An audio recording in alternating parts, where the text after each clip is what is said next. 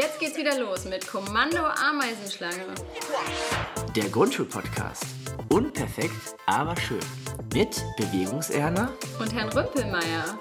Wir wünschen viel Spaß. Hallo Herr Rümpelmeier. Hallo Bewegungserna, da sind wir wieder. Ja, ist schön, wenn man sich so mit seinen äh, selbstgegebenen Spitznamen anspricht. Vielleicht ist, haben wir das eigentlich schon erzählt, wo dein Spitzname herkommt? Nee, haben wir noch nicht. Also, soll ich das erzählen? Ja, ich weiß es gerade auch nicht mehr. Also. Ähm, ich habe eine Handpuppe, die heißt Lutz Tiger. Also Lutz ist der Vorname, Tiger ist der Nachname. Das war eine Instagram-Umfrage und da kam Lutz raus. Der hat so rote Wuschelhaare und ähm, das Tiger kam noch von einem Kind ähm, als Nachname und ich finde das so cool, weil das kann man natürlich auch dann als Lutz Tiger als eine bisschen komische Aussprache Ach so. von lustiger verstehen. Ja. Und der, äh, der Lutz, der ist natürlich ein bisschen verwirrt und den habe ich immer im ersten Schuljahr dabei, äh, im Religionsunterricht meistens. Also ja, ähm, weil ich da noch Religion gemacht habe im ersten Schuljahr. Und der ist auch frech und der kann sich nicht alles so gut merken und der nennt mich aus Versehen immer Herr Rümpelmeier, obwohl ich ja eigentlich Herr Simpelmann heiße.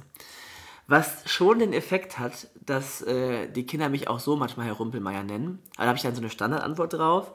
Immer wenn die Kinder zu mir auf dem Pausenhof oder so irgendwo sagen, ähm, hallo Herr Rumpelmeier, so als Scherz, weil die das ja wissen vom Lutz und so, dann sage ich immer, ich klaue dir deine Ostereier.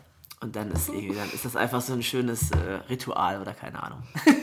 Naja, klingt irgendwie ganz witzig. Was mir da gerade noch zu einfällt, ich heiße, also ich heiße ja Werner mit Nachnamen und ich dachte immer so, das wäre so voll der gute Lehrername, weil ich dann immer dachte, ja, das, da kann man ja jetzt nichts falsch machen. und ich finde es einfach so witzig, was Schüler und Schülerinnen aus dem Namen machen, weil die also auch gar nicht böse gemeint, sondern weil sie den falsch verstehen.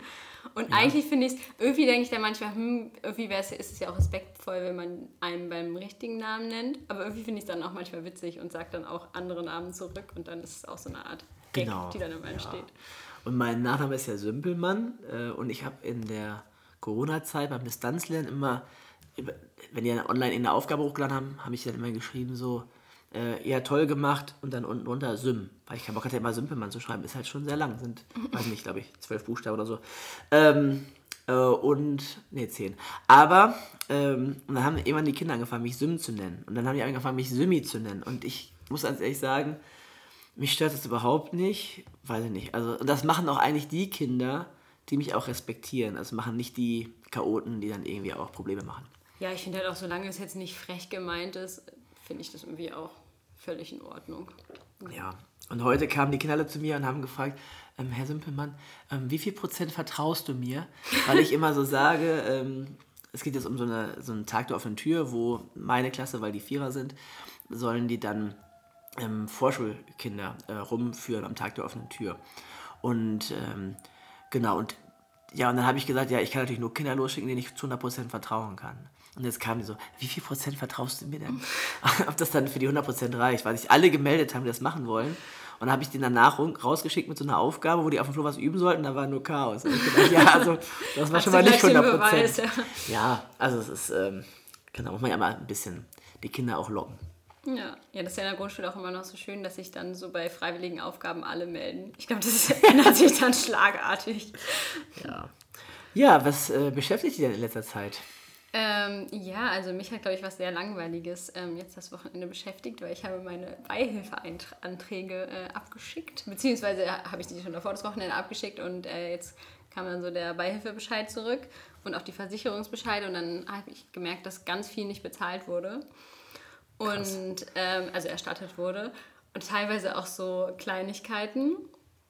Ähm, und ich finde das irgendwie, also irgendwie finde ich es einfach ein blödes System, weil das alles auf meinem Rücken ist, weil ich einfach, äh, ja, man ist ja eigentlich total machtlos, weil ich habe ja jetzt keine Behandlung gemacht, wo ich vorher wusste, dass äh, das nicht bezahlt würde und ich kann ja auch nicht immer beim Arzt sitzen und dann fragen, ja, wie rechnen Sie das denn jetzt ab? Ähm, können Sie das dann, also ich vertraue ja auch irgendwie dann, dass der Arzt, der kennt ja meine Krankenkasse, ich meine, der hat sich das ja da aufgeschrieben, dass der das dann auch so abrechnet, dass ich nicht auf diesen Kosten sitzen bleibe. Und auf der anderen Seite gehe ich aber auch davon aus, dass die Beihilfe dann nicht ganz so kleinlich vielleicht bei manchen Sachen ist. Ja, aber wie ist das, ähm, also du, hast du das schon häufiger gemacht und häufiger Probleme oder ist das jetzt in letzter Zeit aufgetaucht? Nee, es war tatsächlich jetzt das erste Mal, also das erste Mal, aber ich glaube auch, weil ich öfter beim Arzt war, weil ich einen Bänderriss hatte und deswegen war ich einfach, hatte ich einfach mehr Arztbe Arztbesuche. Ich glaube, deswegen ist es vielleicht davor, nee, davor war aber auch nie was. Also es war jetzt wirklich das erste Mal, aber halt dafür bei ganz vielen Rechnungen. Zum Beispiel bei einem Arzt war ich irgendwie sechs Mal und da war es halt jedes Mal so. Da denkt man dann auch, ja gut, da, also da scheint ja dann irgendwas nicht so ganz richtig zu laufen. Aber ich finde das halt sehr schwierig, damit umzugehen, weil ich, ich finde halt, das ist auf meinem Rücken, aber ich, ich kann ja irgendwie gar nichts dafür. Ja, und ähm, die Frage ist ja auch, wo ist der Fehler im System? Ist das irgendwie, ist, macht der Arzt was falsch? Ist was an der Rechnung falsch? Äh, ist das, äh, kann man dann noch, ist seine Krankenversicherung falsch?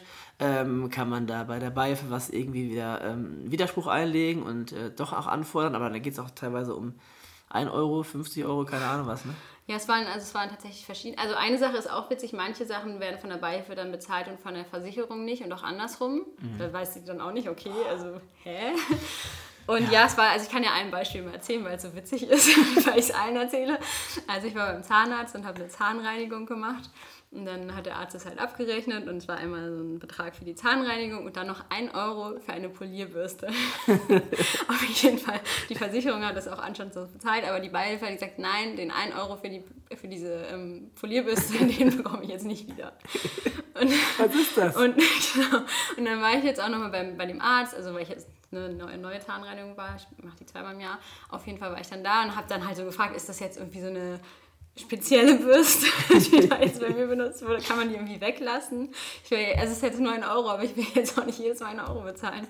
Und dann meinte der also, nee, das ist die ganz normale Bürste und der rechnet das immer ab und da hätte sich auch noch nie jemand beschwert. Jetzt weiß ich halt nicht irgendwie. Das ist schon hart. Und bei einem Euro kann man halt drüber lachen, aber wenn es dann halt so ja. 50 Euro sind oder 100 Euro, ist es dann halt nicht so witzig und man will ja jetzt nicht bei jeder Arztrechnung irgendwie was dazu bezahlen. Ja, und sich, also das ist ja auch das, was ich an solchen Sachen hasse, wenn dann 10 Euro, wenn es um 10 Euro geht, wenn ich jetzt da einen Brief hinschreibe, ist ja der Aufwand viel, viel, viel höher als die 10 Euro, die man am Ende eventuell bekommt. Ja. Und ähm, also ich muss sagen, mein Glück ist, dass ich noch nie etwas eingereicht habe, weder bei der Krankenversicherung noch bei der Was? Beihilfe. Ja, ist vielleicht auch ein, ein, ein Männerding. Also ich sag mal so, ich habe so Arztbesuche und dann kommen da also habe ich einmal, zweimal im Jahr habe ich meinen Arztbesuch. Jetzt dieses Jahr war ein bisschen mehr, weil ich zwei Corona-Tests gemacht habe über die Arztpraxis. Das war viel teurer, als hätte ich, wäre ich zum Dings gegangen, zu so einem Testzentrum. Und ähm, ich habe mir ausgerechnet, äh, bei mir lohnt es sich erst, alles einzureichen, wenn ich über 800, vielleicht sogar über 1000 Euro bin. Weil wenn ich nichts einreiche, bekomme ich 500 Euro zurück von ah. der Krankenversicherung. Ja. Ähm, und ich kann ja die Hälfte kriegen bei der Krankenversicherung zurück. Und äh, bei der Beihilfe ist es, soweit ich weiß, so, dass man erst ab 300 Euro überhaupt irgendwas kriegt. Und das, deswegen ist das bei mir dann so 800 Euro, 500 Euro da, 300 Euro da. Und vorher mache ich den Finger gar nicht krumm. Und das ist zum Glück bei mir noch nie zustande gekommen. Ach, Witz, das habe ich noch nie gehört, dass man das so machen kann. Ja, also gut, aber ist auch ist natürlich auch so, dass man als Frau ja auch vielleicht äh, höhere äh, Arztrechnungen ja. hat im Jahr. Also durch verschiedene Vorsorgegeschichten und so. Ja, das stimmt. Genau. Ja, ja, gut, was hat dich denn so beschäftigt? Ähm, ja, wir haben letzte Woche Mittwoch in unserer Konferenz haben wir ein Video geschaut vom Mathezentrum Bonn, eine sehr coole Institution, äh, die ich sehr feiere, weil die ähm, so ein Haus haben, wo die Kinder hingehen können, so Erlebnis-Mathe-Räume. Ähm, das ist ganz cool, aber weil die auch so generell die, die Qualität, die Qualitätsmerkmale des Matheunterrichts in Bonn einfach verbessern wollen und ähm, Schulen und dabei unterstützen wollen, äh, ja, besseren, qualitativ hochwertigeren Matheunterricht zu machen und ja, und äh, die haben jetzt dann den neuen Mathe-Lehrplan aufbereitet und das sehr, sehr cool in einer Dreiviertelstunde zusammengefasst äh, und wirklich die wichtigsten Punkte einfach so als Video an alle Schulen geschickt. Ähm, das haben wir uns einfach in der Konferenz angeguckt und ähm, sehr, sehr gut rübergebracht. Die hatten auch ein sehr schickes äh, Mikrofon, äh, mit dem die da das aufgenommen haben, aber die saßen nicht so praktisch. Also die saßen irgendwie zu weit weg, das war sehr, sehr leise. Also die ersten fünf Minuten haben wir nur gelacht, weil wir da saßen und nichts verstanden haben. Und ich habe die ganze Zeit gedacht, das ist typisch Lehrkräfte wieder.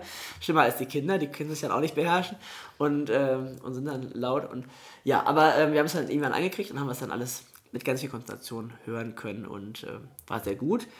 Aber was als Gefühl rüberkommt, bei mir ist wieder so dieses so, man legt uns wieder neue Bleiwesten so auf die Schultern. Weißt du, so wie, wie wenn du zum Röntgen gehst und diese Weste bekommst als Schutz, weil einfach wieder neue Anforderungen sind und nirgendwo ist dieses so, ja, hier sind nochmal zwei Stunden extra oder hier sind nochmal, das wirst du jetzt nicht mehr machen oder das ist halt immer so, es kommt immer was on top. Alles Sachen, die ich auch einsehe und die ich auch für wichtig halte, aber irgendwie so, man hat ja so schon viel Stress und ist gehetzt und man muss äh, ne, seine Zeugniskompetenzen schaffen und sein internes Schulcurriculum und das mm, Lehrwerk man schaffen und man will aber auch noch schöne Projekte nebenbei machen. Man will auch mal Projekte ein bisschen kreativer gestalten, den Kindern ein bisschen mehr Freiraum lassen, ein bisschen tiefer gehen und so weiter und deswegen fühlt das ein bisschen für mich so an, als ähm, ja, als es sind es neue Belastungen und es fehlt irgendwie so die Zeit, äh, ja, das zu machen. Ja. Hm, ist es bei euch in der Schule dann auch so, dass ihr dann so in Kleingruppen so ein Leistungskonzept aus dem neuen Lehrplan entwickeln müsst? Ja, also ich bin auch Teil der Steuergruppe bei uns und ähm, was wir jetzt machen, ähm, ist, wir bilden Fachkonferenzen und dann sind immer zwei bis drei Kolleginnen oder Kollegen ähm, in der Fachkonferenz. Manche sind in zwei Fachkonferenzen aus verschiedenen Gründen, weil es nicht anders besetzbar ist in unseren kleinen Systemen. Und wir haben vor den letzten zwei Jahren haben wir Arbeitspläne erstellt, also schulinterne Curricula. Die haben wir viel zu sehr aufgebläht. Ich habe dann irgendwann mal für mich einfach mal alles raus. Da hatten wir 20 Seiten Mathe, Arbeitsplan für ein Schuljahr, wo ich mir denke, so, könnte oder nee, das war, das war, das war Deutsch. 20 Seiten Deutsch. Habe ich einfach alles weggelöscht, was ich nicht haben wollte. Dann hatte ich am Ende irgendwie vier Seiten und dann war ich happy. Und dann konnte ich aber auch vernünftig arbeiten. Ähm, genau, und die sollen jetzt entsprechend des Lehrplans, des neuen Lehrplans angepasst werden, diese Arbeitspläne. Wir fangen mal jetzt mit dem ersten Schuljahr an, dass wir einmal dieses Schuljahr, erste Schuljahr machen und dann sukzessiv die nächsten Schuljahre weitermachen. Und daraufhin wollen wir auch unsere Zeugniskompetenzen anpassen. Denn die sind noch aus einer Zeit, als wir andere Lehrwerke benutzt haben. Oh. Und ich finde die Zeugniskompetenzen auch richtig doof. Also von daher Ach, ich finde das, ich hatte, ich habe mich letztens mit einer Freundin darüber unterhalten, ähm, wie das in NRW ist, ähm, mit der Gewichtung von der mündlichen und der schriftlichen Note und generell von den Zeug Zeugniskompetenzen, also wie die Note entsteht. Deswegen habe ich äh, letztens auch nochmal im Lehrplan nachgelesen, im neuen und im alten. Und ich finde es sehr unkonkret da beschrieben, muss ich sagen. Weil ich da steht ja. immer so, was bewertet werden soll, aber so richtig ähm, aufschlussreich ist es dann wieder doch nicht sodass das ja irgendwie dann immer so schulintern geregelt wird. Genau. Und das finde ich irgendwie wirklich äh, intransparent auch für die Eltern. Also ich glaube, das ist tatsächlich was, wo ich mir so ein bisschen mehr ähm, ja, Vorgaben, Vorgaben wünschen würde, ja. Ja, ähm, finde ich ein zweischneidiges Schwert. Also auf der einen Seite ist der Lehrplan ja auch nicht in erster Linie für Eltern gedacht, sondern halt wirklich für Lehrende. Und ähm, und ich finde es schon gut, dass im Lehrplan auch aufgeführt ist, dass einfach mal so ein Blick dafür geöffnet wird, was man alles bewerten kann. Also mhm. ich kann mhm. auch die, ähm, das Arrangement in der Mathekonferenz bewerten. Mathekonferenz übrigens, riesen, riesen Plus, steht als Pflichtveranstaltung im Mathe-Lehrplan im neuen. Also Stimmt, es müssen ja. Mathekonferenzen durchgeführt werden, äh, was sonst halt so moderne, ähm, engagierte, junge, ähm, innovative Kolleginnen und Kollegen gemacht haben, ist jetzt einfach so festgesetzt. Und das sind also von daher finde ich auch generell die Entwicklung positiv, auch wenn ich gerade mich ein bisschen beschwert habe. Ähm, und das andere ist halt wirklich dieses, was du sagst, schulinterne Leistungskonzepte zu gestalten. Und da muss es dann festgelegt werden. Und diese Leistungskonzepte der Schule, die kann man auch für Eltern Transparenz machen oder einen Teil davon. Mhm. Also so ist es gedacht. Und ich finde auch gut, wenn man als Schule ein bisschen Spielraum hat oder als Fachkonferenz oder so, ähm, weil man einfach braucht. Und es ist halt für die Eltern auch schwierig, selbst wenn man sagt, mündliche Leistung zählt 50 Prozent, das ist aber eher so ein Oberstufending. Hm. Ähm, für die, die Eltern gucken selbst in Englisch, wo wir immer sagen, das Schriftliche zählt nicht, es zählt eigentlich nur das Mündliche. Stimmt. Und dann sagen die so, aber ich, der hat doch im Vokabeltest eine 1 minus gehabt, warum hat er jetzt eine 3? Ja, äh, weil das Schriftliche nicht so viel zählt ja, im Englischen. Sachunterricht zählt es ja auch gar nicht, was ja auch manche gar nicht wissen. Aber ja. da gibt es eigentlich gar keine Tests. Genau, ja, wir haben auch keine benoteten Tests in der Hand. Genau, aber was ich, ich weiß nicht, ob es jetzt, es geht wahrscheinlich sehr weit weg von, von unserem Thema, aber es muss ich jetzt trotzdem noch loswerden. Ja, was ich in Mathe immer schwierig finde, ähm, und ich glaube, dass ähm, dem wird auch der, also dem wird kein Lehrplan gerecht, ist, das, ist dieser extreme Fokus auf ähm, Arithmetik. Ja. Ähm, weil eigentlich gibt es ja vier Bereiche im Mathe-Lehrplan also vier große Bereiche. Mhm. Und Arithmetik ist ja eigentlich nur ein Bereich von vier Bereichen. Das heißt ist, eigentlich. Ist im Mathe-Lehrplan ja Zahlen und Operation. Genau, Zahlen und Operation, genau. Das, das heißt, theoretisch müsste es ja eigentlich ein Viertel des Matheunterrichts ausmachen, wenn man das jetzt so sieht. Aber ich finde, so in der Praxis macht es ungefähr 95 Prozent des Matheunterrichts aus und in die restlichen 5 Prozent werden dann die anderen drei Bereiche ähm, geprüft. Und das finde ich manchmal, also das finde ich so ein bisschen schade, weil ich ähm, finde, dass die immer so ein bisschen untergehen. Ähm, und ja. also ich glaube, das ist zum Beispiel auch was, wo ich mir dann mehr wünschen würde, dass dann im Lehrplan mehr nochmal darauf hingewiesen wird, dass auch die anderen Bereiche wichtig sind. Wobei natürlich Arithmetik die Grundlage für die spätere Schulmathematik sind, aber trotzdem sind auch, äh, ist auch das räumliche Denken zum Beispiel wichtig. Mhm. Oder Wahrscheinlichkeiten. Und ich werbe immer dafür, äh, auch Geometrie zu machen, weil das weil das auch für viele, gerade für rechenschwache Kinder, überhaupt erstmal die, die Grundlage gibt. Das ist ein, ein Feld, in dem die sich auskennen, wo die dann Sachen erkennen können. Und das gibt ihnen überhaupt erst die Chance, dass sie auch im arithmetischen Fortschritte machen können. Ich glaube, dass, dass wir als Lehrerinnen und Lehrer oft den Fehler machen, dass wir irgendwie so denken, ja, die müssen jetzt das schriftliche Addition ja. können.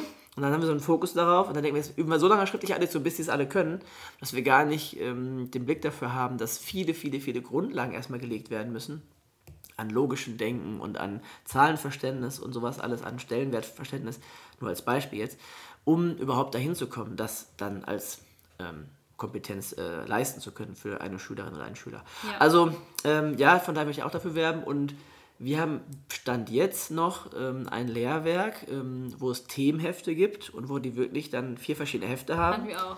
Für Arithmetik. Ja. Äh, das, was sehr dick ist und die genau, anderen sind sehr dünn. Genau, und dann ist auch äh, das, das Rotheft kommt dann gar nicht so oft auf dem Schreibtisch, ja. wo Geometrie drin ist.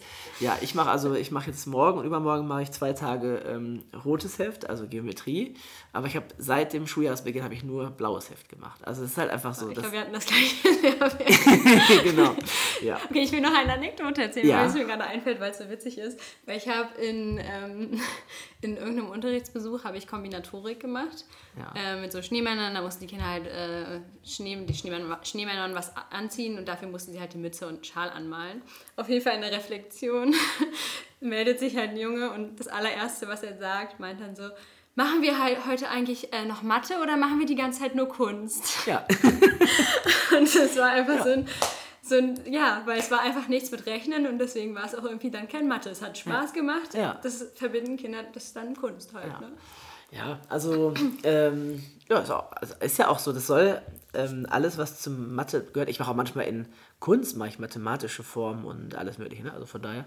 Ähm, das ist, ja auch, das ist ja auch eigentlich falsch, das so in diese Fächer zu sortieren. Wo gibt es das denn in der realen Welt, dass wir sagen, jetzt machen wir nur Mathe? Wenn ich einkaufen gehe, dann mache ich tausend Sachen. Ja. Und Mathe ist ein Teil davon. Ne? Und wenn ich äh, Kunst mache, dann, ja, also von daher ist es halt eine künstliche Trennung, die wir in der Schule vollziehen. Ich muss ein, ähm, äh, jetzt hast du gerade schon Kombinatorik angesprochen, ein, eine Sache, die mich wirklich stört, weil ich beim letzten Referendar habe ich das so eingebläut, äh, da geht es um Wahrscheinlichkeit und die Wahrscheinlichkeitsbegriffe.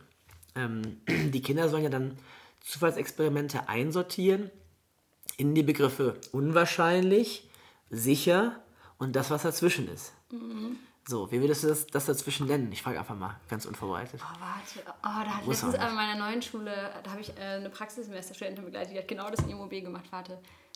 Warte, was hast du gesagt? Sicher und unwahrscheinlich? Also sicher ist ja das ja. 100% und unsicher ist, äh, nee, unmöglich ist das, was 0% ist und das dazwischen. War das nicht irgendwie nicht sicher? Ja, also, also ich, also ich nenne es immer möglich. Ja.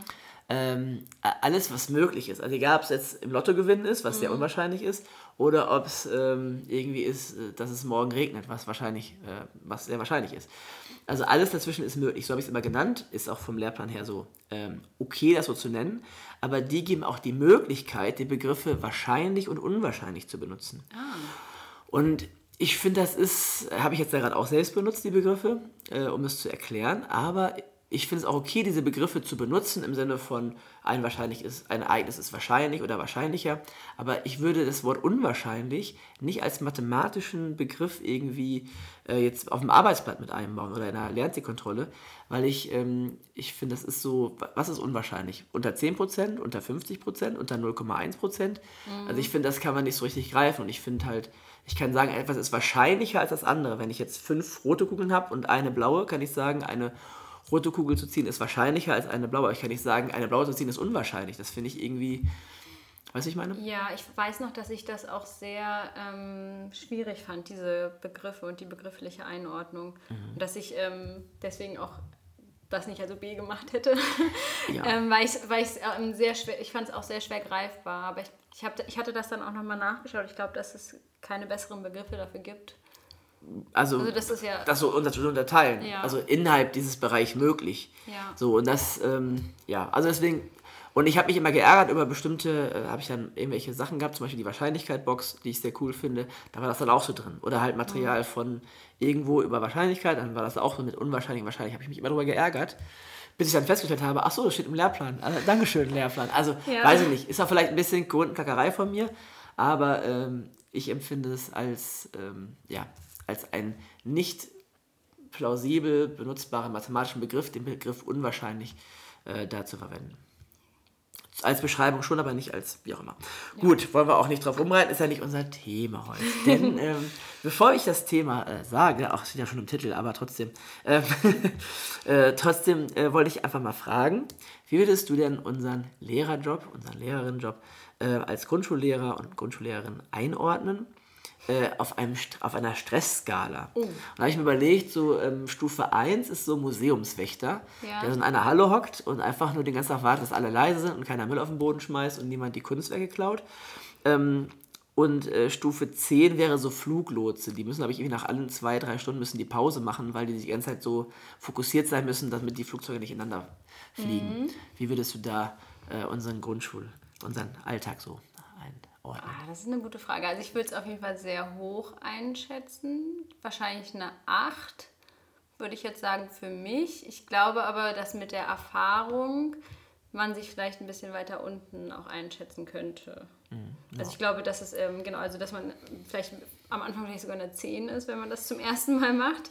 Dann ist es ja auch wahnsinnig anstrengend. Und ich glaube, dass es aber besser wird, je nachdem, ähm, ob man sein eigenes System gefunden hat und seine eigenen Routinen. Ja. Dann kann man sich selber einfacher machen. Ja. ja, ich denke, also ich glaube, wenn ich jetzt zum ersten Mal bei Penny an der Kasse sitze, ähm, dann Ja, ist es wahrscheinlich auch, ist, also wahrscheinlich sind viele Jobs, die man äh, anfängt, dann erstmal eine 10. Wobei ich finde aber, der Lehrerjob, ich fand es schon sehr lange sehr ähm, anstrengend. Also es liegt wahrscheinlich auch daran, dass jetzt so meine Ref-Stunden alle noch sehr ähm, präsent sind in meinem Kopf und die fand ich halt unglaublich anstrengend, weil man ja auch diesen ganzen Schnickschnack noch dazu hat. Der hat mich unglaublich gestresst und das, also das sind ja auch Sachen, die man dann, glaube ich, irgendwann weglässt und dann wird es ja auch ein bisschen weniger stressig. Ja, aber auf der anderen Seite hat man dann irgendwie nach dem Referendariat, hat man dann 28 Stunden und dann hat man natürlich noch mal andere Sachen.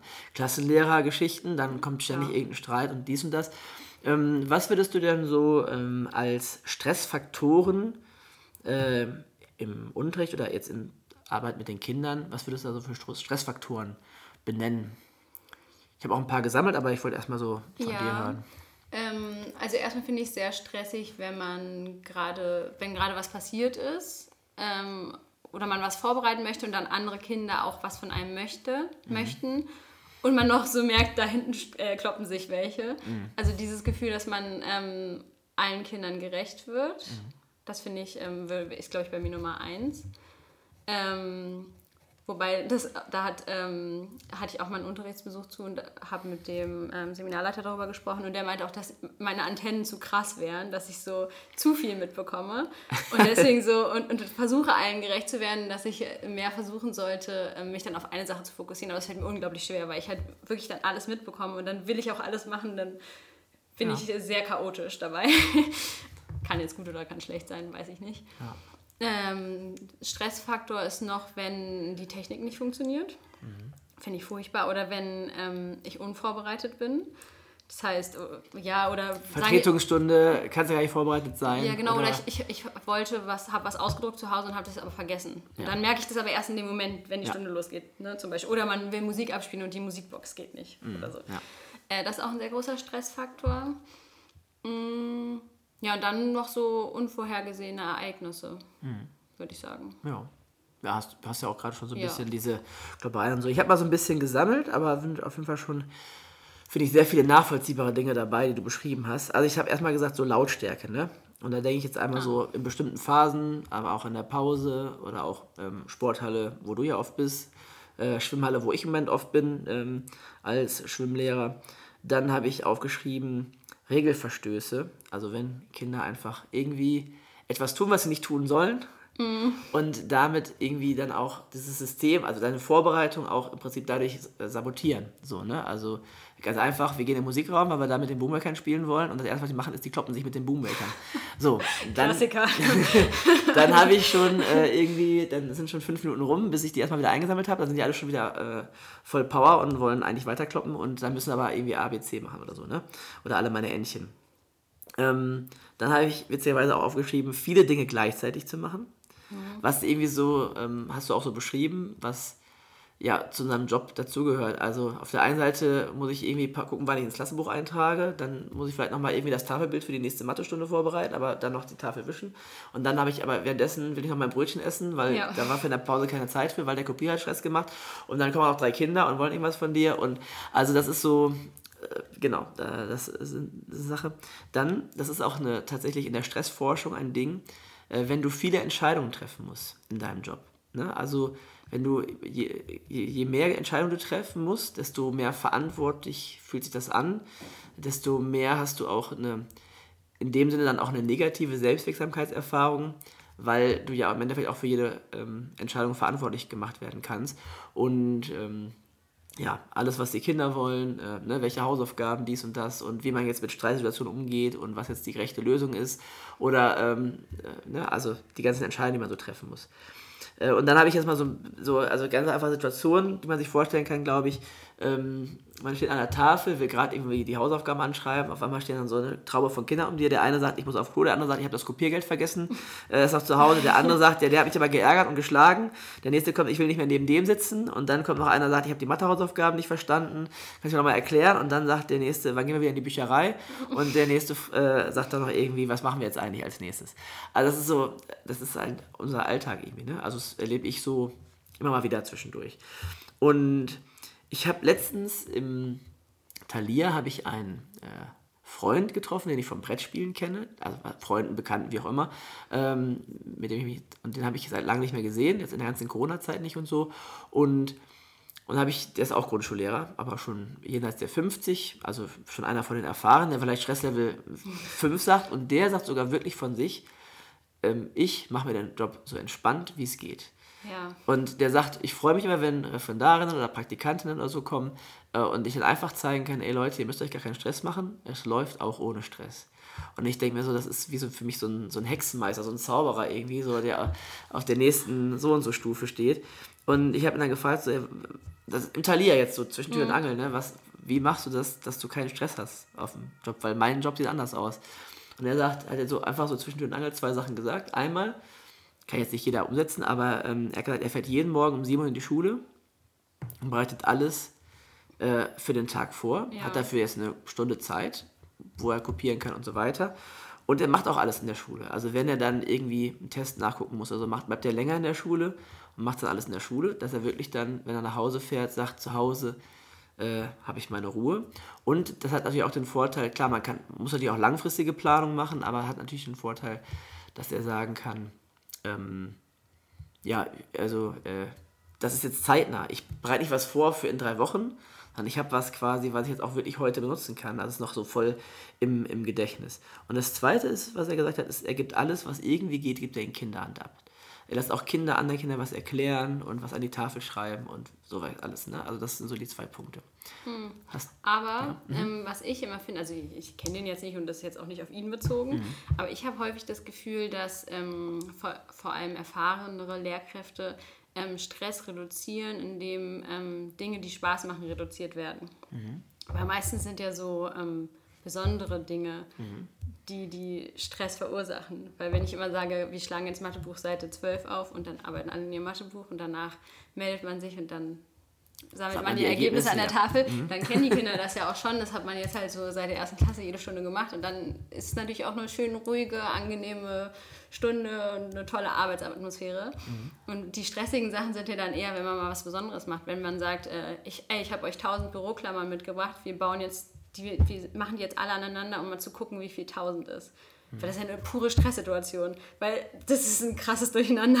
Und, ne, aber das sind ja die, die besonderen Erlebnisse, die Kinder haben. Und ich glaube halt, dass die halt dann vermieden werden, weil man schon so doll gestresst ist. Oder Situationen, wo man weiß, es gibt ja einfach Sachen, da wird es einfach laut. Gruppenarbeiten oder so. Oder, auch Station, also alles, was so aus dem, aus, aus dem, dem Rahmen fällt. rausgeht, ja. genau. Mhm. Und ich habe, ich hab da, also das, das ist wirklich was, was ich mir vorgenommen habe, wie ich nicht werden möchte, wobei ich glaube, dass das schon ähm, ja, vielleicht dann so schon so ein bisschen auf jeden Fall kommen wird. Ja, also ich, ich denke, es sind verschiedene Aspekte. Ähm, also das eine ist natürlich, dass man auch auf einen größeren Fundus an Material und an erprobten Materialien für einen selbst zurückgreifen kann, wenn man länger im Geschäft ist. Und ähm, ja, also äh, kann durchaus sein. Also ich kenne ihn nicht im, als Lehrkraft, wie gesagt, ich kenne ihn nur als äh, so Brettspielbekannten. Und ähm, von daher kann ich das nicht beurteilen. Ja, also. Nee, also es ist sein, jetzt auch ja. gar nicht böse gemeint, es ist nur so eine, eine, also eine Beobachtung einfach, die ich gemacht habe. Also es ist natürlich auch, wenn man jetzt so als junge Lehrkraft will man auch immer noch voll viel ausprobieren. Ich glaube, da macht man auch mhm. einfach noch voll viel Quatsch. Und es ist, glaube ich, auch ganz natürlich, dass man davon ein paar Sachen weglässt, weil man auch merkt, es muss auch nicht, also ich glaube, ich bin oder war sehr so und bin auch noch ein bisschen so, dass ich immer so Highlights haben möchte mhm. und dann immer ein bisschen zu viel mache. Und manchmal braucht man auch einfach Stunden, wo man da sitzt und in seinem Buch seine Aufgaben macht. Also das gehört einfach auch dazu zum Lernen und zur Schule. Ja. Und ich glaube, dass man da dann so ein Mittelding finden muss. Ja, auf jeden Fall. Also das, ja, also auf jeden Fall erlebe ich ihn, dass er begeistert ist von seinem Beruf. Also das ist das, mm, so habe ich ja. ihn schon erlebt. Und, ähm, vielleicht hat er das auch voll gut im Griff, keine genau, Ahnung, vielleicht ja. müssen wir ihn mal besuchen. Vielleicht hat er auch nur zehn Kinder da sitzen ja, oder, äh, ich, ne? oder, oder irgendwie ein also anderes Supermaterial, also oder ganz liebe Kinder da sitzen. Also ähm, ja, also mir ist nur wichtig festzuhalten, also ich glaube, dass äh, der Stressfaktor, den wir empfinden, nicht immer nur äh, von den Kindern herkommt. Ne? Und äh, auch nicht, weil Kinder irgendwie was Böses machen, sondern halt, dass der Stressfaktor ganz, ganz viel an den ganzen Drumherum, drumherum liegt. Klar. Ja. Also, ähm, genau. Genau, unser Thema soll heute sein ähm, Classroom Management. So, als einfach so, wie kann man dem Stress entgegenwirken, wie kann man den den Sachen, die uns irgendwie so ja auch frustrieren oder Energie rauben, wie kann man dem entge äh, ja, entgegenwirken und dafür sorgen, dass man ja, vielleicht ein bisschen weniger Stress hat. Was hast du für Erfahrungen mit Classmanagement gemacht? Was hast du da alles im Ref Tolles gelernt? ich glaube, ich hatte das Glück, dass äh, meine Mentorin, also meine äh, Mathe- und Deutsch-Mentorin, ich glaube, sie ist ein Classroom-Management-Genie. also sie ist auf jeden Fall so die krasseste, wie die ich bisher ähm, gesehen habe. Und ich habe jetzt wirklich ähm, vielen Lehrkräften beim Unterrichten zugeschaut und die ist wirklich ganz oben. Da habe ich auf jeden Fall sehr, sehr, sehr, sehr, sehr viel gelernt, weil sie auch ein sehr organisierter Mensch ist. Ähm, ich, ich bin ja manchmal ein bisschen unstrukturiert, du ja auch. ähm, das ist vielleicht auch manchmal ein bisschen aufeinander geprallt, aber ähm, von ihr kann ich auf jeden Fall sehr viel mitnehmen. Und ähm, ja, was mir wirklich immer sehr geholfen hat, war dieses gut vorbereitet zu sein, den Klassenraum auch gut vorzubereiten ähm, und auch so ein bisschen so ähm, mit den Kindern Routinen zu, zu entwickeln und auch einzuüben, wie mhm. etwas funktioniert. Also ja. dafür habe ich mir auch mal, dann hatte ich auch im Ref sehr viel Zeit genommen, aber wenn ich Klassenlehrerin bin, würde ich mir dafür auch sehr viel Zeit nehmen, ähm, einfach zu üben, wie gehe ich in den Sitzkreis ähm, wie sitzt man da? Wie verhalte ich mich da? Wie mhm. verhalte ich mich in der Gruppenarbeit? Wie funktioniert ja. die Stationsarbeit? Also, ähm, Oder zum Beispiel auch die Haltestelle, ne? Das finde genau. ich so ein ganz berühmtes, eine ganz berühmte Sache, die nicht einfach nur funktioniert, weil sie gut ist, sondern die nur funktioniert, wenn man es mit den Kindern gut eingeübt hat und auch besprochen hat und auch darauf achtet, dass die Regeln eingehalten werden. Genau, und das ist halt, äh, das ist halt ganz am Anfang halt dann so ein bisschen deprimierend, weil man natürlich auch seinen tollen Unterrichtsstoff im Kopf hat, aber im Prinzip muss man diese ganzen Sachen erstmal wirklich üben und der, der, der Unterrichtsstoff ist dann so ein bisschen nebensächlich tatsächlich. Also am Anfang würde ich mhm. sagen und dann ähm, wird das immer besser. Ähm, Darf ich darauf jetzt kurz ja. eingehen? Ähm, dieses Einüben, wo du sagst, ja, aber ich muss ja noch Mathe lernen und Deutsch machen und so, sehe ich ganz genauso. Ähm, oft haben wir das Gefühl, weil wir Zeitdruck haben, ich habe jetzt keine Zeit darauf zu achten. Die, die kommen in Kreis, benehmen mhm. sich wie Hulle und ich sage, ah Mist, jetzt habe ich keine Zeit. So, und aber jedes Mal, wenn die zu laut sind, ich schicke die alle zurück an ihren Platz und die müssen es einfach nochmal machen. Und ähm, man denkt ja so, dass die Zeit habe ich ja eigentlich nicht. Aber wenn ich das am Anfang konsequent drei, vier, fünf Mal fünf Wochen lang mache, dann haben die es wirklich verinnerlicht. Und dann die restlichen zwei, drei Jahre profitiere ich dann davon und ich habe diesen Stress nicht mehr. Das, was die einmal verinnerlicht haben, äh, wird auch, glaube ich, wirklich, hat man nochmal so kleine Ausraster und dies und das, aber so ähm, im Groben klappt es dann und ich habe auf die Jahre betrachtet, habe ich dann echt viel Zeit gespart. Ja, ja, genau. Und ich meine auch, äh, ich glaube sogar kurzfristig spart man sogar Zeit, weil das einfach zu weniger Störungen kommt. Mhm. Also und man selber nicht so gestresst ist. Weil mich stresst es auch, wenn die so krass laut in den Kreis kommen und dann noch einer hinfällt und der andere irgendwie ein Papier ins Auge kriegt. Also das Stresslevel 10, würde ich sagen. Ähm, ja, was ich, ähm, soll ich noch ein paar mehr Sachen sagen, die ich, äh, ja, die ich äh, da gelernt habe? Oder die ich, äh, die ich gut finde beim Classroom Management. Ja, nee, dann mache ich erstmal anders ja, weiter, kein Problem, weiter, genau. Ja. Ähm, also ich wollte ja auch nochmal so ein bisschen so ein kleines Disclaimer raushauen. Ähm, ich glaube nicht, dass wir irgendwas erzählen hier, weil wir irgendwie denken, wir haben davon die tolle Ahnung oder dass, dass wir denken, äh, wir wissen es genau, wie es läuft, sondern einfach nur, ähm, du hast selbst schon gesagt, wir sind beide nicht sehr organisiert und wir wollen einfach ähm, in diesen Punkten besser werden. Wir wollen einfach voneinander lernen und auch ähm, gerne von euch lernen, so was ihr für Tipps noch habt und ähm, genau, also wir sind da alles andere als perfekt, sondern einfach nur, äh, wir sind da irgendwie bemüht oder wir reflektieren darüber, was bei uns irgendwie nicht gut läuft oder was wir irgendwie noch mehr brauchen oder ja, also das ist so ein bisschen für mich ganz wichtig, so erstmal festzuhalten. Ähm, auch wenn wir jetzt ein bisschen darüber sprechen, ähm, ja, wir wollen einfach voneinander lernen und irgendwie darüber ins Gespräch kommen. Es geht nicht darum, irgendwie hier zu vermitteln, Punkt 1, 2, 3, so macht es und dann läuft alles rund. Das ist das, was mich an diesen Büchern so dermaßen nervt, dass man irgendwelche Bücher kauft. So machst du perfekt Unterricht. Und dann liest man das durch, denkt so, hm, hat nicht geklappt, ich bin nicht verzaubert worden. Man muss halt irgendwie an sich dann auch was, was tun, ne? Ja, ich finde halt, das Wichtigste ist eigentlich, dass man ähm, was findet, was zu einem selber passt. Also mhm, nur weil ja. etwas bei dir funktioniert, funktioniert es bei mir nicht, weil ich vielleicht einfach ein ganz anderer Typ bin. Mhm. Und das ist, glaube ich, so das Wichtigste, dass man äh, verschiedene Dinge einfach auch ausprobiert und natürlich auch offen ist, vielleicht auch mal bei anderen schaut, wie die das machen, aber dann was findet, womit man sich selber total wohlfühlt und wo man auch hintersteht, weil dann kommt das auch bei den äh, Schülern und Schülerinnen ganz anders an. Ja. Und mir geht es darum, ich möchte so ein bisschen einladen zur Selbstreflexion ähm, und ich möchte so ein bisschen einfach, ja, irgendwie, dass man so an bestimmten Haltungen irgendwie dran arbeitet oder dass Haltungen sich zum Positiven verändern. Ich denke, wenn wir so eine innere Haltung entwickeln zu bestimmten Punkten, zum Beispiel ich habe einen größeren Fokus darauf, dass die Kinder äh, ordentlich in den Kreis kommen und äh, nicht stören und so weiter, dass wir dann auch äh, besseren Unterricht machen können und die Unterrichtsqualität wirklich steigern können. Und ich glaube aber auch, dass jeder zum Beispiel auch noch, das ist auch wichtig, glaube ich, zu, an, also ehrlich zu sich selber zu sein, was die eigene Schmerzgrenze mhm, angeht. Ja. Das ist ja auch mit Lautstärke. Bei manchen muss es ja mucksmäuschenstill sein, da muss eine Stecknadel fallen äh, gelassen werden können. Und das ist mir zum Beispiel total unangenehm. Mhm. Ich kann das nicht. Ich, mhm. Und ich, ich bin wirklich, ich bin selber total laut. Und das war auch wirklich ähm, schon häufiger so, dass die Kinder dann total ruhig gearbeitet haben und ich dann Lärm mache. Weil ich, ich, ich kann das nicht, wenn das so leise ist. Ich finde das, also find das auch total okay, wenn Kinder halt flüstern. Das ja, ist natürlich ja. auch schwierig, also dann ne, den, den Sitznachbarn was fragen.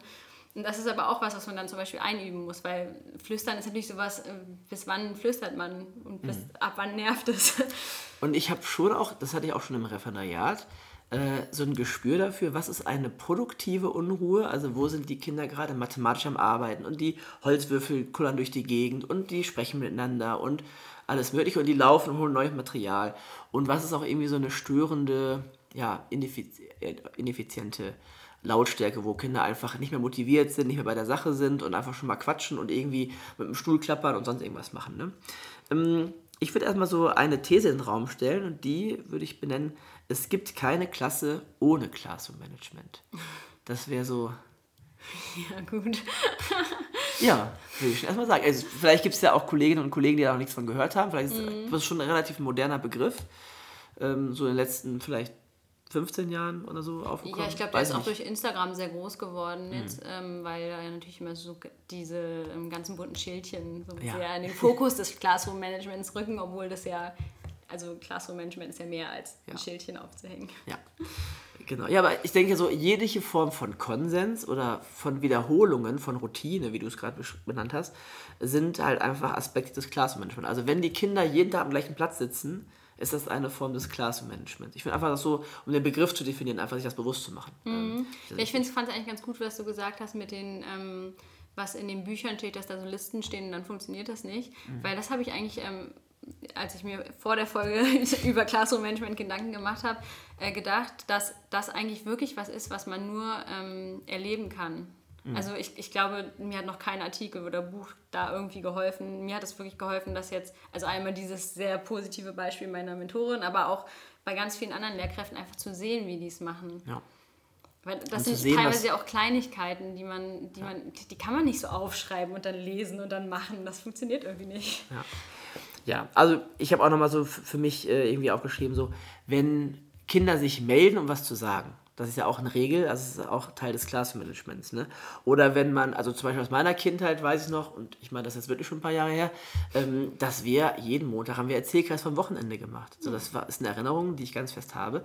Und auch dieses, ja, also das, das sind ja schon Rituale oder wiederkehrende Elemente, die halt ein Aspekt von Classroom-Management sind. Ich wette, da gibt es auch so ganz viele so ähm, geheime Regeln. Also ja. die ähm, der Lehrer nicht bewusst aufgestellt hat, aber die irgendwie so existieren. Das ist mhm. eigentlich auch total interessant. Ja, wir haben ein Regelkonzept vor ein paar Jahren versucht zu erstellen, ähm, haben auch am Ende irgendwas rausgekriegt, aber es ist wirklich, man merkt erstmal, und eigentlich geht, ist ja die Regel, je weniger Regeln, desto besser. Mhm. Ähm, und man merkt erstmal, dass du, ne, da darfst du nicht sitzen, da darfst du nicht stehen, da darfst du nicht draufgehen, da darfst, also dass du, dass du natürlich Klassenregeln hast, also soziale Regeln des Benehmens, dann Unterrichtsregeln, damit das Arbeiten funktioniert, aber auch dann so diese ganzen Gebäuderegeln. Ne? In dem Bereich darf man nicht hingehen, weil man kann da durch den Goodie fallen, was weiß ich. Ne? Also ähm, also da merkt man erstmal, dass man im Prinzip mal alles aufschreibt, bestimmt auf über 100 Regeln kommt. Mhm. So. Und äh, Unterregeln und sowas alles. Ne? Und diese Geheimregeln. Ja. Ähm, was sind denn für dich Aspekte des Klassenmanagements auch in der Sporthalle? Das ist vielleicht besonders interessant. Ähm, ja, das, das ist ein sehr guter Punkt, weil ich würde sagen, die Turnhalle hat nochmal so ihr eigenes, ähm, ihr eigenes System des mhm. Classroom-Managements. Man nennt es auch äh, Turnhallenmanagement. Ja, praktisch. ähm, weil ich glaube, das ist auch ähm, einer der Hauptgründe, warum viele ähm, fachfremde Kollegen und Kolleginnen so Probleme in Sport haben, weil eben die Regeln des Klassenzimmers nicht automatisch in der Sporthalle gelten und die Kinder häufig außer Rand und Band sind. Mhm. Ähm, theoretisch kann man sie auch daran erinnern, dass die gleichen Regeln gelten wie im Klassenraum. Also zum Beispiel, wenn man im Sitzkreis ist, den gibt es ja auch im Klassenraum, gelten die gleichen Gesprächsregeln, dass man sich meldet, dass man sitzen bleibt. Nur weil man in der Sporthalle ist, ist es halt nicht anders. Aber das muss man trotzdem nochmal kommunizieren, weil man ist einfach in einem anderen Raum, der nach Sport aussieht, nach Bewegung aussieht und dann... Ja, ähm, ne? trotzdem keine Freizeit ist. Genau. Und ähm, ja, ich kann, ich kann mir vielleicht eine, ich glaube, da bin ich sogar ein bisschen im Tonhallenmanagement, würde ich sagen, liegt eher meine Stärke als im Classroom-Management. Vielleicht, weil ich das auch mehr alleine gemacht habe, weil in der Klasse habe ich es, wie gesagt, von meiner Mentorin auch sehr viel einfach übernommen. Ähm, was ich da sehr gut finde, ist zum Beispiel der offene Anfang. Okay. Ähm, dafür habe ich ähm, mit den Kindern immer, wenn ich mit denen Fangenspiel spiele und das mit denen arbeitet habe, gibt es immer so ein kleines Schild ähm, mit einem Bild, was dieses Spiel ähm, symbolisiert. Und dann ähm, war es halt so, wenn die Kinder sich umgezogen haben, die brauchen ja mal unterschiedlich lange mit dem Umziehen, ja. äh, in die Sporthalle reinkommen, dann hängt ein Schild, was ich vorher aussuche, an der Wand. Und ähm, also mit einem Spiel. Und dann wissen die Kinder von alleine, dass sie jetzt dieses Spiel spielen sollen. Und ähm, wer dann halt da ist, der spielt dann. Und die anderen, die dann reinkommen, können dann auch gucken und steigen dann in das Spiel ein. Also es sind natürlich jetzt so Spiele, wo man auch einsteigen kann. Ja. Und, ähm, Nicht Völkerball oder so. Ja, genau. Also nichts, wo man zwei Mannschaften braucht eigentlich. Ja, ja. Ne, genau, das, das Coole daran ist halt erstens, die Kinder sind voll motiviert, sich schnell umzuziehen, weil sie halt Bock haben zu spielen.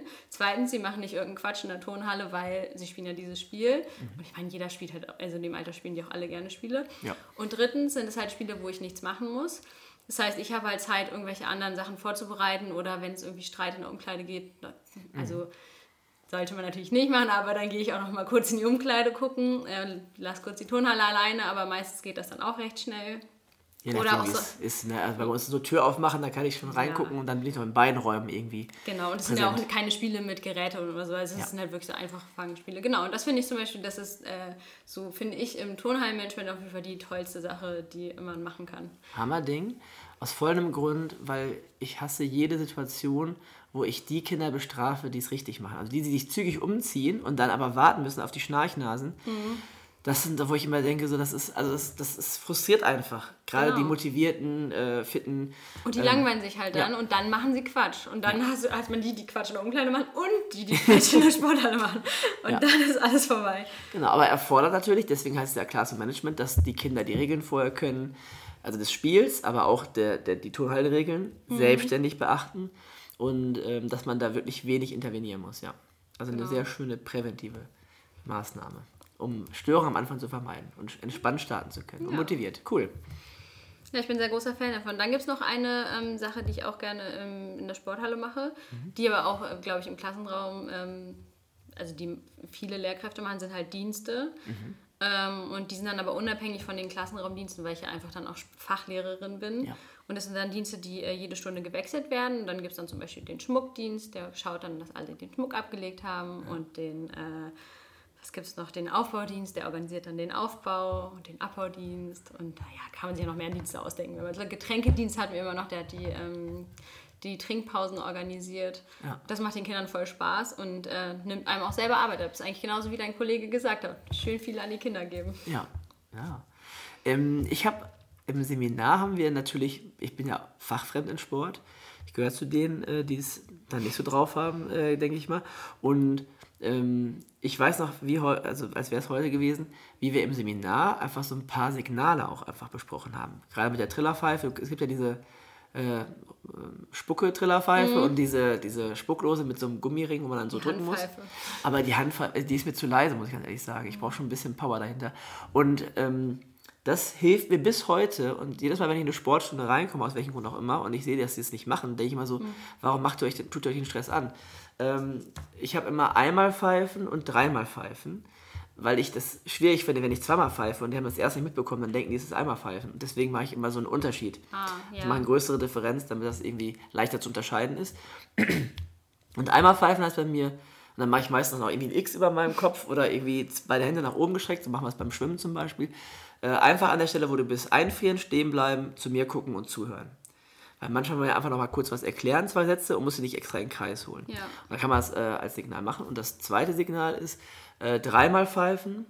Äh, und dann mache ich, dann treffen wir uns im Kreis. So, dann mache ich dann noch einen Kreis ja. als zusätzliche visuelle äh, Hilfe. Ja. Mache ich so ein O über meinem Kopf mit meinem Arm und ja, und dann rennen alle Kinder zack in den Kreis und dann können wir ruckzuck einfach Sachen besprechen. Ich warte im Kreis, bis alle aufhören zu quatschen und so weiter. Alles so kleine Mini-Tipps, dass man irgendwie da Gas geben kann. Ja, ich glaube, das ist auf jeden Fall ein sehr guter Tipp für den Sportunterricht, äh, den man auf jeden Fall machen sollte. Also ich glaube, wenn man mal ein Trainer war, dann kennt man das, dass es so Signale gibt. Ich finde es lustig, dass ihr im Seminar das mit dem Pfeifen gemacht habt, weil als Sportreferendar ist äh, die Pfeife des krassesten No-Go überhaupt. Man darf auf gar keinen Fall pfeifen. Was denn? Ähm, weil das. Ähm, was dann so ein Feng Shui-Gong oder was? Nee, weil Pfeifen, das sind ja keine Hunde.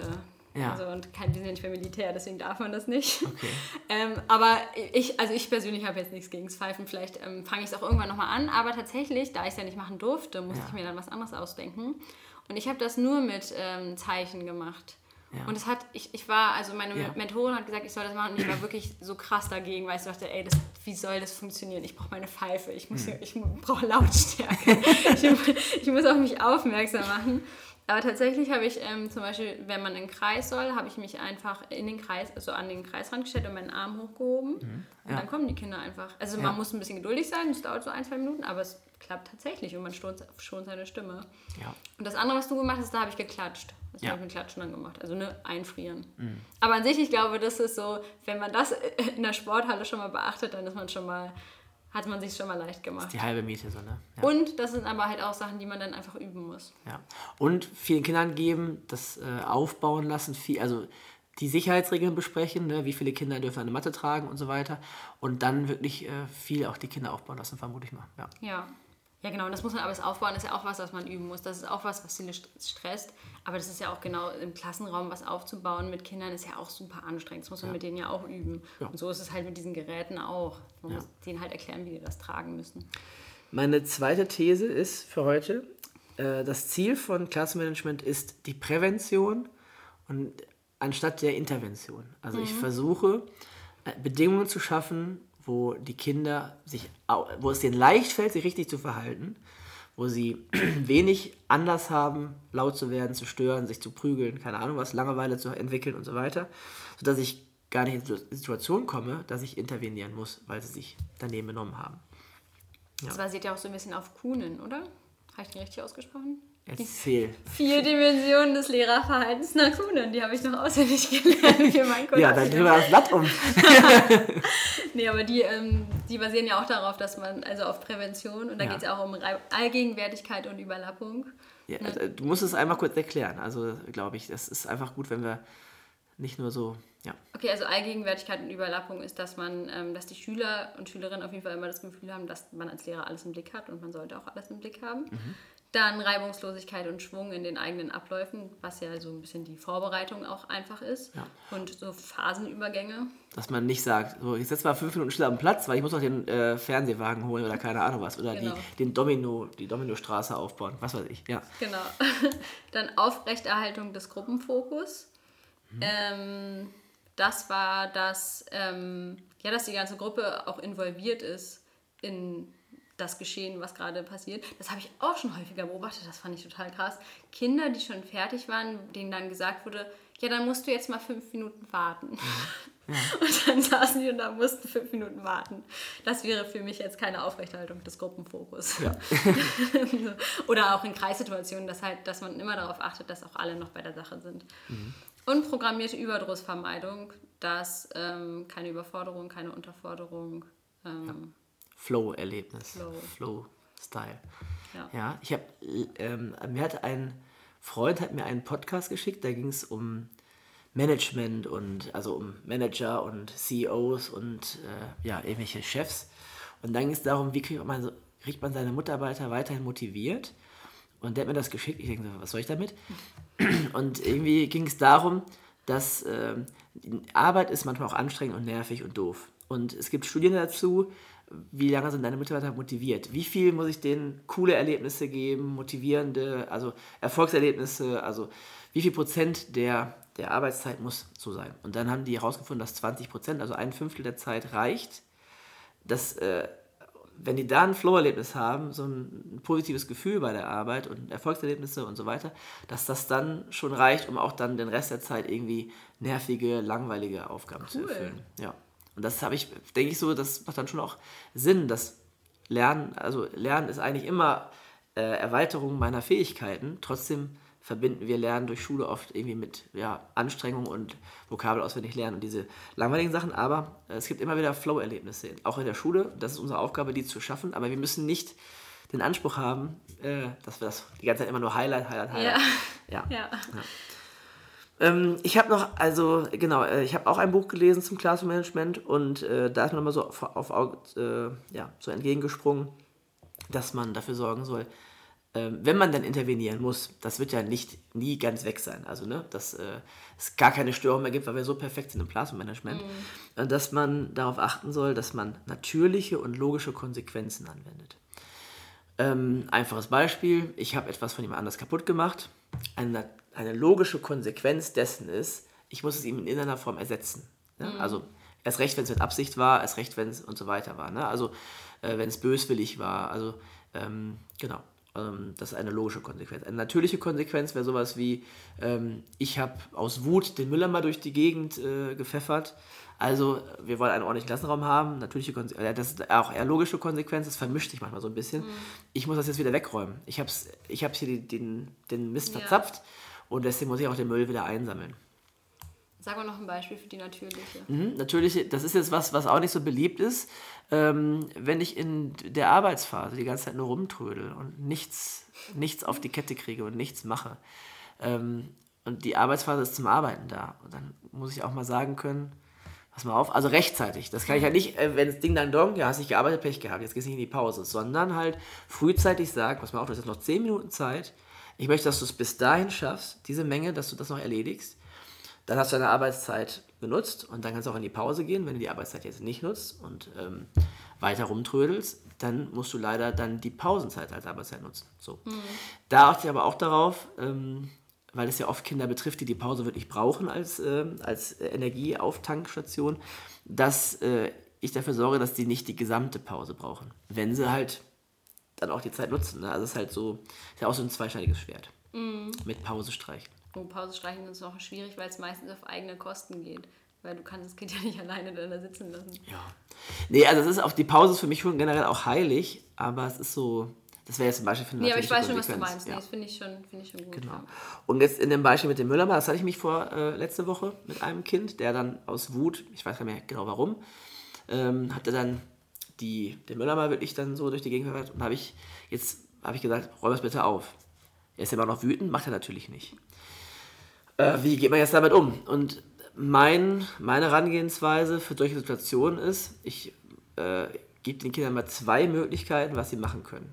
Mhm. Und das sind beides Möglichkeiten, die in meinem Sinne sind, also mit denen ich leben kann. Sagen wir mal so. Ich habe natürlich eine Präferenz und ne, was, was ich bevorzuge. Und in diesem Fall war das so, weil es mit dem Jungen häufiger mal schwierig wird. Ich habe gesagt, pass mal auf, du hast den Müll da hingeworfen, wir wollen eine schöne Klasse haben. Du hast jetzt zwei Möglichkeiten. Entweder du räumst den Müll jetzt weg oder ich rufe deinen Vater an, dann muss er hier hinkommen und dann muss der mit dir zusammen den Müll wegräumen. Ja, weil also es ist, ich kann nicht mitten am Tag da Müll auf der Klasse liegen haben. Ich will nachher noch Sitzkreis machen und so, dann soll nicht alles voller Müll sein. Also es ist halt einfach Ja. so, ist auch eine akute Situation einfach. Ne? Mhm.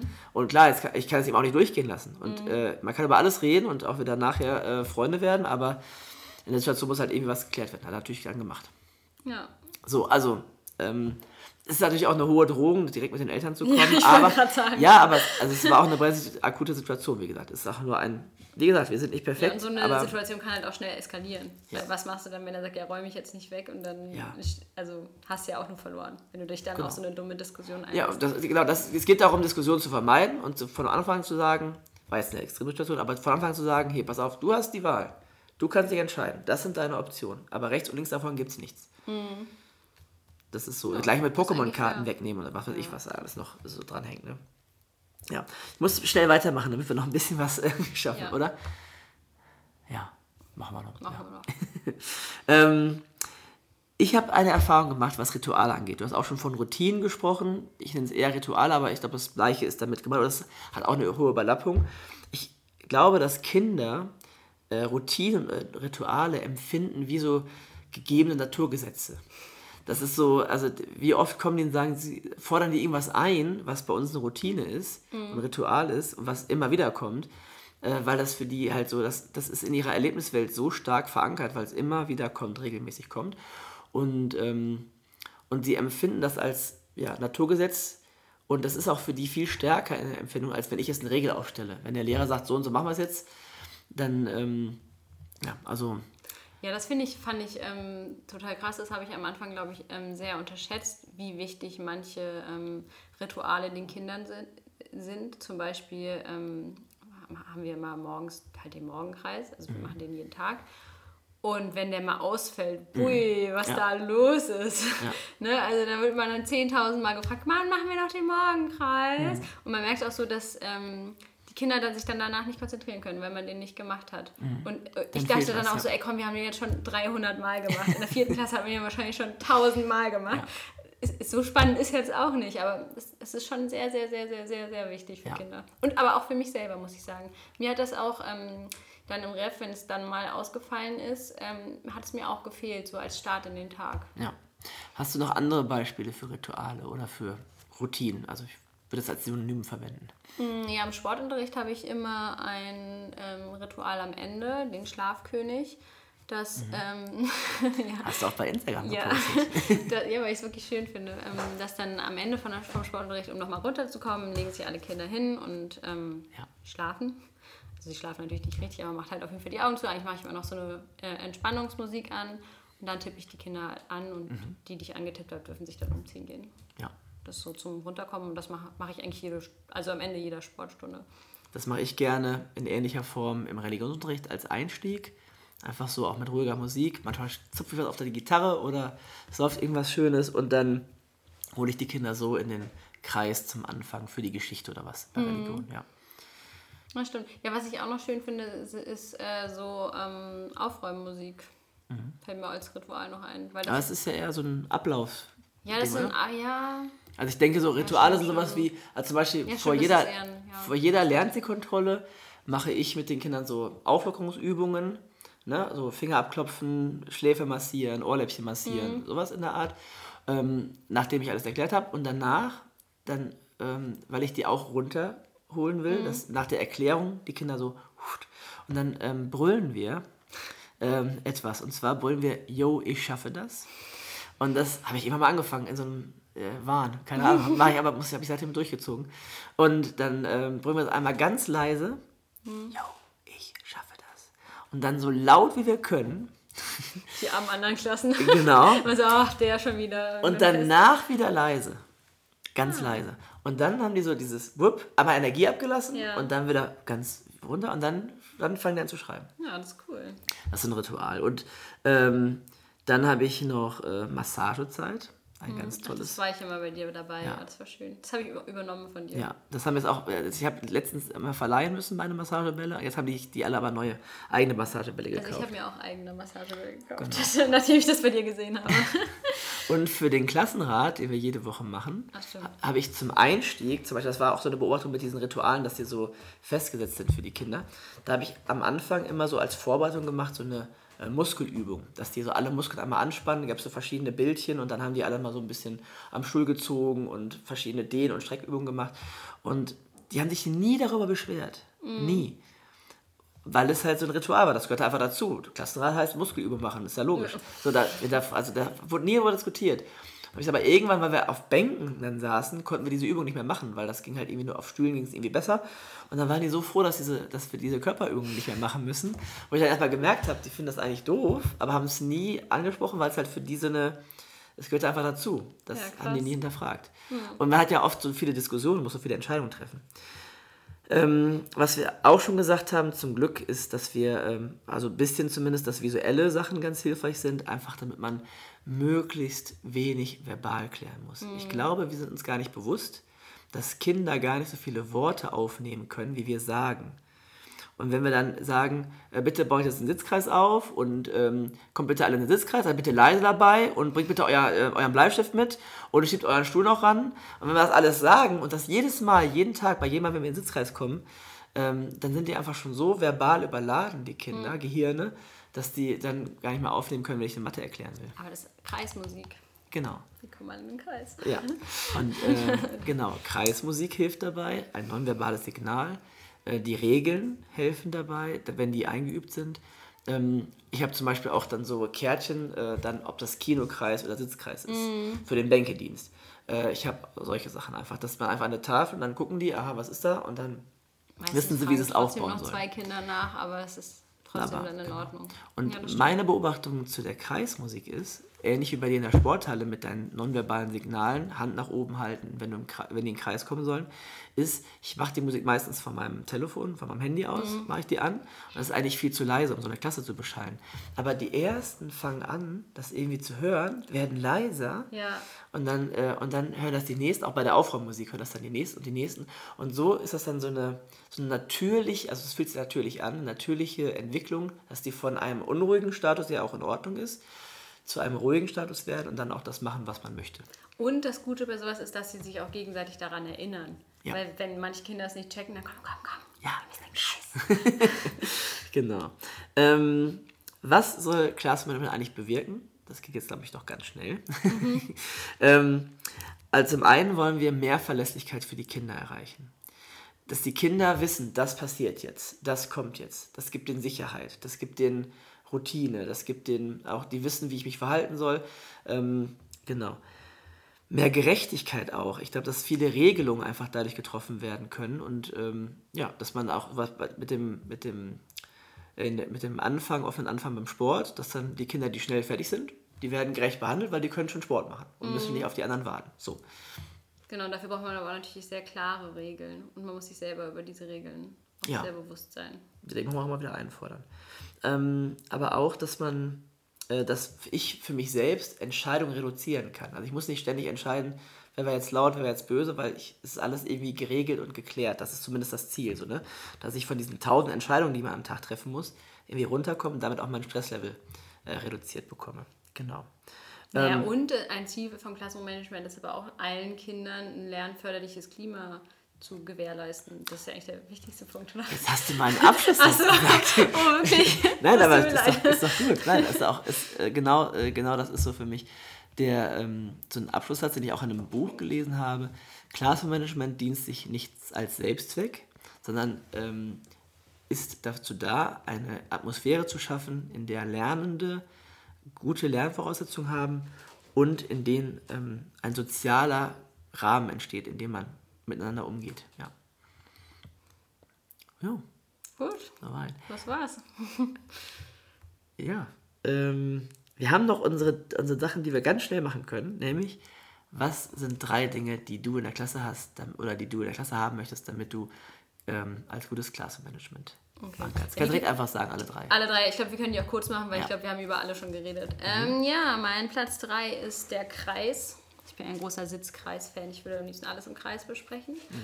Mein Platz 2 ist die Klangschale sowie Musik als akustische Signale. Sehr gut. Äh, und mein Platz 1 ist äh, eine Infowand, wo Stundenplan und Datum und alle relevanten Dinge für den Tag oder die Woche äh, dranhängen. Oder manche nennen es auch Tagesplan. Tagesübersicht, genau, ja. Und das dann auch die Kinder selber machen lassen, Ja, also den klar. Tagesplan selber aufhängen lassen. Kann man als Lehrer noch ein bisschen einwirken, aber ich habe alles so im Stundenplan aufgeschrieben, äh, damit die Kinder dann auch wissen, wann DATS-Unterricht ist und wann die in die Kirche gehen und wann, äh, wann der, der Fußballplatz auf ist für die Kinder in der Pause. Genau, dann gibt es ja den. Stundenplandienst und den Datumsdienst. Das ist nämlich mein erster Punkt, die Klassendienste. Alles, was geht, in Hände der Kinder geben. Äh, mein zweiter Punkt geht auch darauf hinaus, ist äh, eine Meldekette zu benutzen. Sehr Ähm, gut, ja. Ich bin ja kein Freund von jungen Mädchen abwechseln und solche Regelungen. Nee. Das, äh, Darüber können wir übrigens mal eine Folge machen, über geschlechtersensiblen Unterricht. ja, sehr gerne. Und äh, mein letzter Punkt ist bestimmt auch äh, umstritten. Ist, äh, ich nenne das Sonnentreppe. Es geht darum, dass die Kinder, ich habe jeden Namen aufgeschrieben vorne an meiner Wand, habe für jedes so eine Spielfigur und die starten alle auf Lernbereit und haben die Chance, dann halt auf Feuerwerk zu kommen oder Sonne zu kommen. Also wenn sie sich toll verhalten haben, gut gearbeitet haben. Oder halt, äh, wenn ich intervenieren muss, äh, wenn, ich, wenn die stören, wenn die laut sind, wenn die sich nicht an die Regeln halten, dass die eine Stufe runtersetzen kann bis zur roten Karte, wo es dann eine, eine Info an die Eltern gibt, dass sie sich an dem Tag nicht so gut benommen haben. Kriegt man was, wenn man äh, möglichst weit oben immer ist? Richtig, darauf freue ich mich jetzt hinaus. Ähm, also der will nur Vorteil, genau. Der Vorteil für mich ist, oder ich, hab, ich brauchte ein System, wo ich nonverbal Kinder ermahnen kann, indem ich einfach ihre Figur ein Feld nach unten setze, ähm, indem ich auf Kleinigkeiten, auf Fisseligkeiten reagieren kann, weil oft ist es so, dass wir ähm, das dann so, ah, der, der klappert ja nur mit dem Stuhl, der klappert ja nur mit dem Stift, ist ja nicht so böse, aber es wird immer lauter, immer mehr, immer störender, andere fangen an und dann muss ich dann richtig äh, intervenieren, das möchte ich nicht, deswegen möchte ich möglichst bei Kleinigkeiten schon starten, dafür war es gut. Und dann habe ich mir überlegt, ähm, wie können wir das als soziales Ding auch noch nutzen. Alle Kinder, die vorne sind, die sammeln für die ganze Klasse ein Herz und äh, eine Sonne. Und äh, wenn wir dann äh, 80 Sonnen voll haben, dann äh, gibt es eine Belohnung, zum Beispiel eine Massagezeit, extra Spielzeit, extra Vorlesezeit, länger in die Pause gehen. Ähm, da können die Kinder sich dann im Klassenrat was aussuchen. Ach cool, aber das finde ich irgendwie gut, dass das, ähm, dass die für die ganze Klasse sammeln. Ja. Ich kenne das immer nur, dass man dann für sich selber sammelt. Das ist ja dann auch für manche Kinder deprimierend, wenn man dann nie Genau, und dann. Und so äh, ist dauert es ja, dann lohnt es sich ja für alle. Es dauert nur länger. es dauert länger, wenn die äh, nicht alle mitmachen. Ja. Ja, cool. Ja, so viel erstmal dazu. Ähm, ich denke mal, wir quatschen nächstes Mal über ein neues Thema. Ja, ich, fa- ich fand es sehr schön heute. Ja, genau. Hat mir wir haben, Spaß gemacht. Wir haben, äh, ich glaube, hoffentlich haben wir viel geschafft und äh, konnten ein bisschen was mitgeben. Und es ist immer wieder cool, wenn wir auch ein bisschen von euch hören, was, äh, was ihr noch so für Ideen habt, was ihr auch kritisch seht von dem, wie wir es machen. Wie gesagt, wir sind nicht perfekt, wollen wir auch nicht sein. Wir wollen einfach ein bisschen ins Gespräch kommen und ähm, drüber reflektieren. Okay, dann äh, hören wir uns nächste Woche. Ja, Oder in zwei Wochen. ja. Bis dann. Ciao, ciao. Ciao.